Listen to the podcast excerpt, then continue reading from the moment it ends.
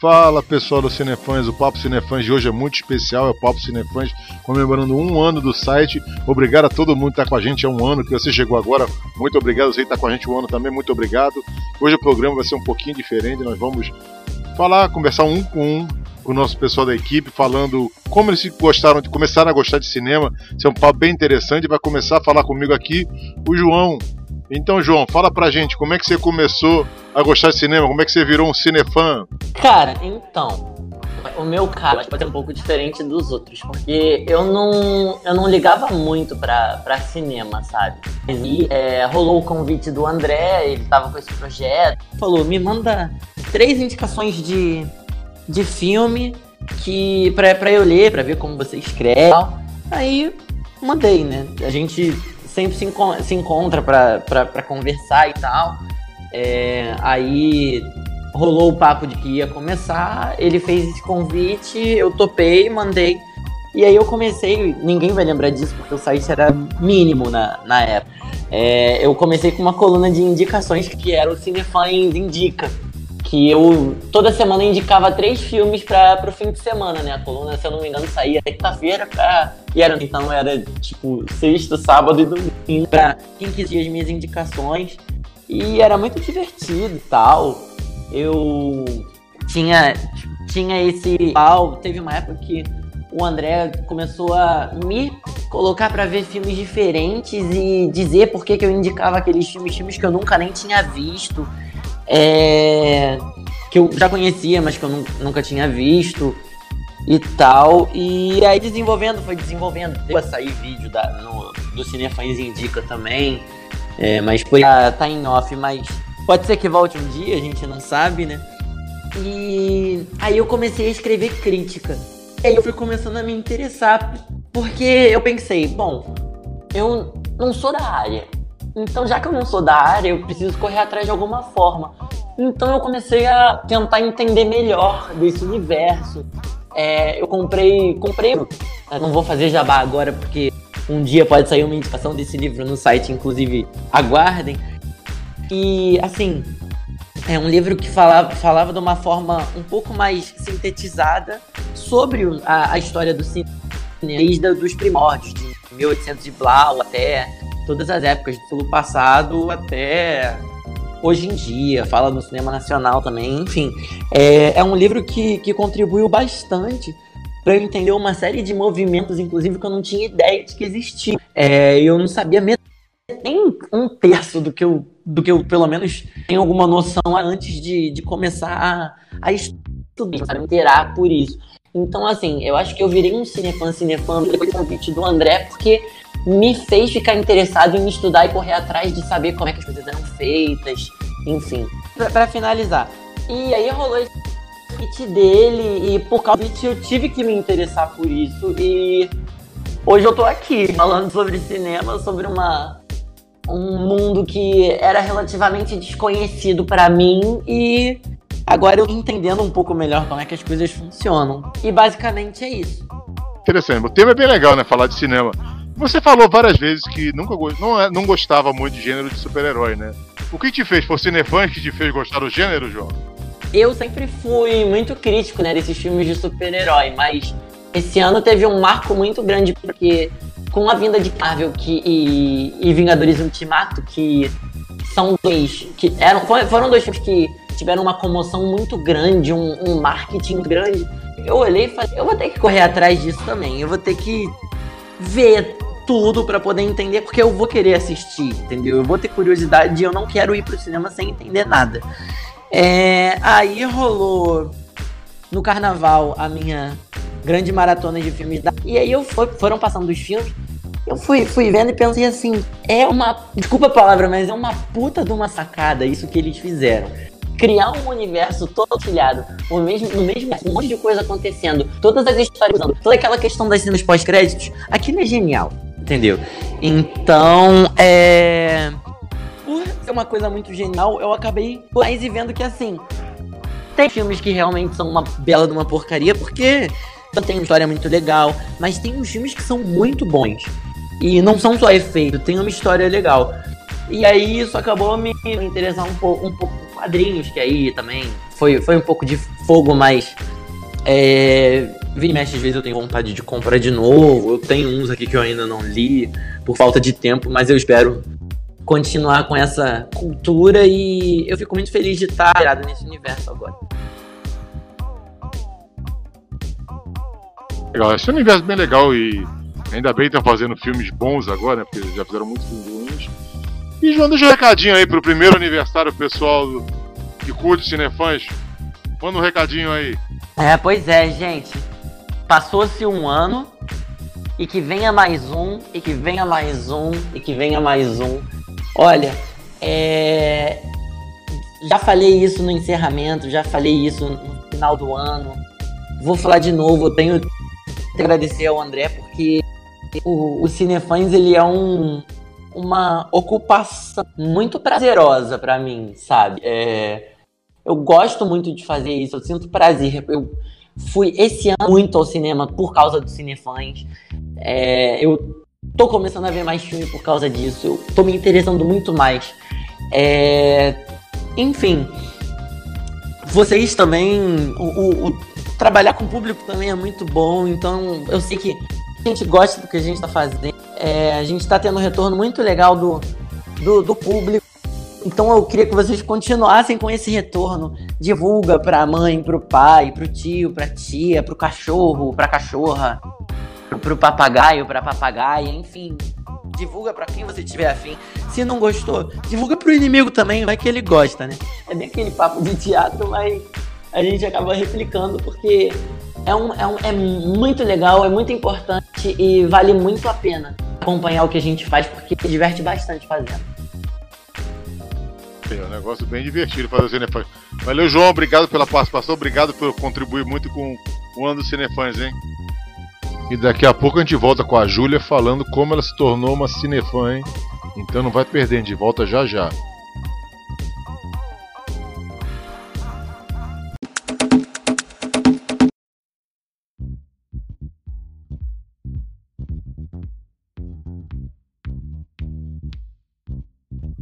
Fala pessoal, voltamos para o nosso segundo bloco. Agora, dessa vez é a Júlia que vai falar como virou uma fã de cinema, uma cinefã. Oi, Júlia, como é que você virou uma cinefã? Fala pra gente. Oi, gente. É, minha, minha frase-chave, né, para começar qualquer coisa do Cinefãs. É, primeiro, eu queria dizer que eu estou muito feliz de fazer parte dessa história. Do nosso. Nosso não, né? O bebê do André, que a gente cuida também, todos nós cuidamos que é o Cinefãs. E é uma experiência muito gratificante para mim. Eu, eu, enfim, Cinefãs é, tem um, um espacinho guardado no meu coração desde que eu comecei a escrever. E ele meio que lembra, me lembra muito porque eu comecei a gostar de cinema, né? Porque eu sempre gostei muito de, de ler e de escrever. Mas eh, quando eu era mais nova, como qualquer criança, eu ia muito no cinema para ver filme de criança, filme de adolescente, o que estava passando na hora. E é, eu sempre gostava muito da experiência de você estar tá no cinema. Que até hoje, hoje eu quase não vou no cinema. Cinema, enfim. Aqui no Rio de Janeiro o cinema é muito caro. Então às vezes a gente deixa o cinema de lado. Mas é muito diferente tá em casa e ver um filme na televisão, vendo, vendo no, no computador ou vendo no celular, do que ver numa tela, toda a experiência que você tem. E eu sempre gostei muito disso. Eu ia muito no cinema quando eu era mais nova, eu ia muito com a minha mãe para ver filmes diversos. Filmes de criança, desenho animado, as animações da Disney, é, comédia romântica, né? Já fui a alguns encontros também no cinema, o cinema que é o, é o point do, da galera namorar. E sempre foi um espaço que eu me senti muito confortável, eu me sentia parte daquele lugar, né? E isso já foi um, um terreno que me, me afofado já, já foi adubado o terreno para conseguir florescer é, o meu ardor pelo cinema. Que na verdade, né? É, não sei para quem para quem não sabe, né, que está ouvindo, eu faço comunicação social, faço jornalismo. É, não trabalho com cinema diretamente, mas é, já fazia curta-metragem para faculdade, coisas assim. Então, a minha paixão pelo cinema, ela é muito antiga já, muito antiga. Eu comecei a me interessar mais, assim, me aprofundar, conhecer um pouco mais sobre os diretores. Óbvio que nada muito aprofundado, mas assim, ter um primeiro contato, conhecer um pouco mais o que está além do blockbuster, né? O que é, o que já está no passado há muito tempo. No final de 2014, começo, meio de 2014, por ali.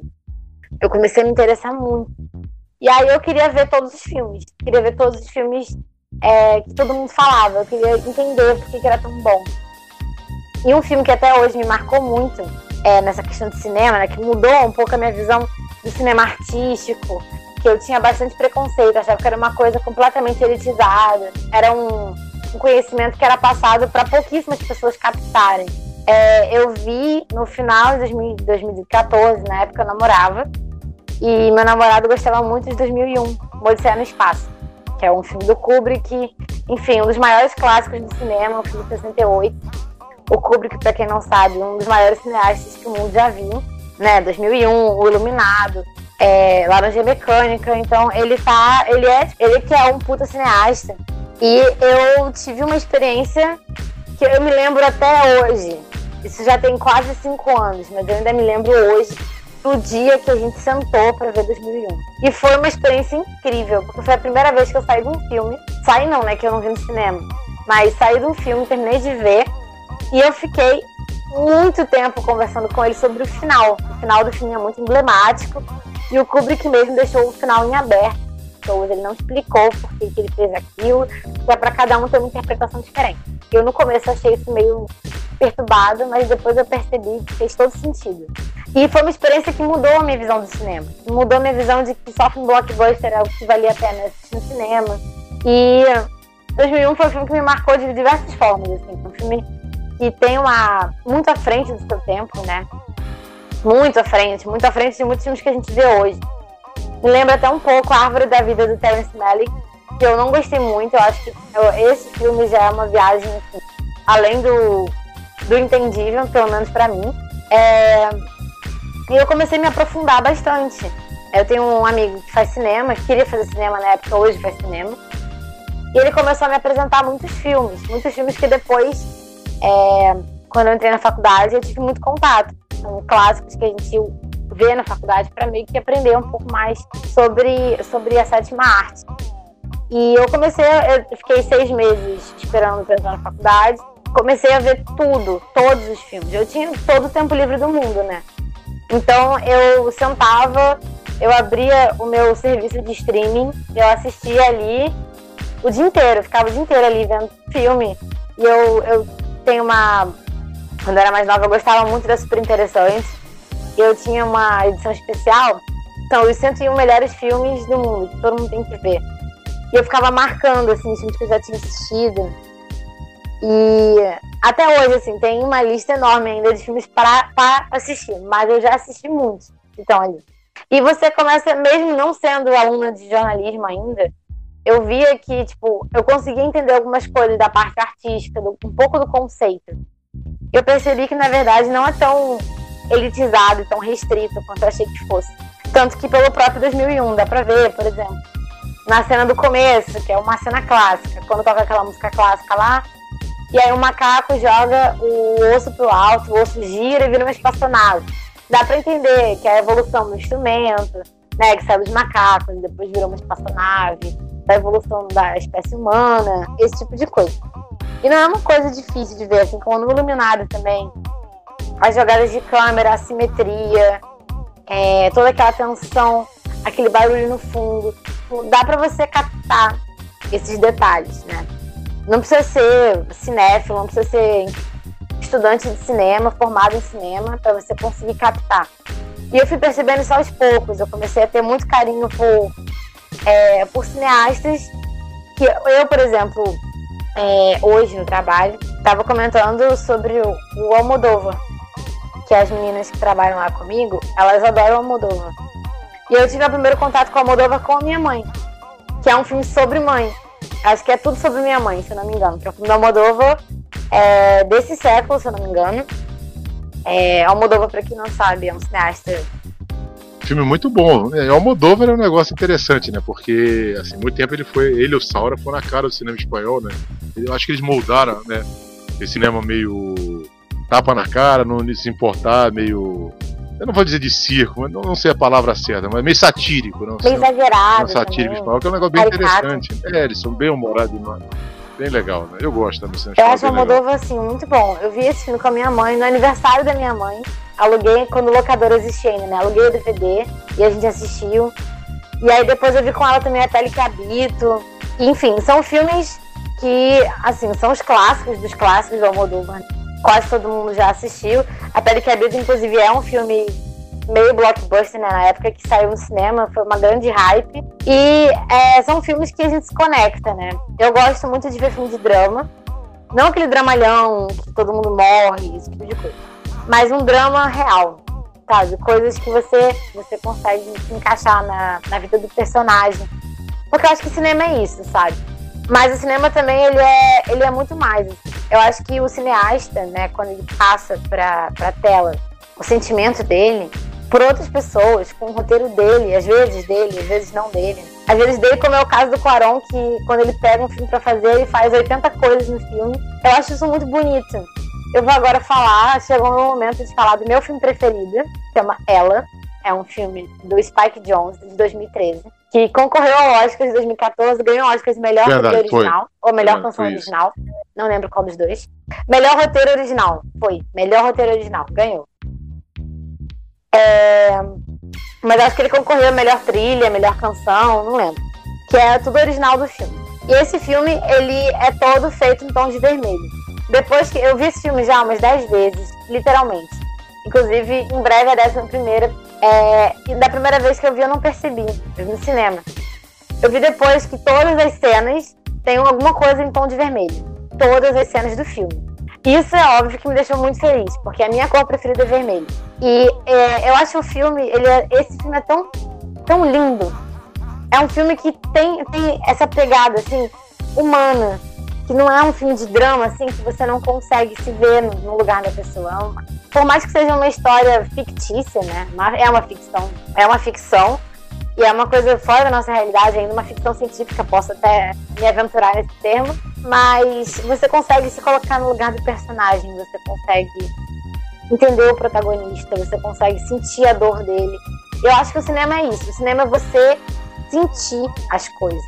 É você sair no filme e você chorar, e você se emocionar, e você ficar com raiva, e você sorrir, e você ficar triste, melancólico, ficar reflexivo.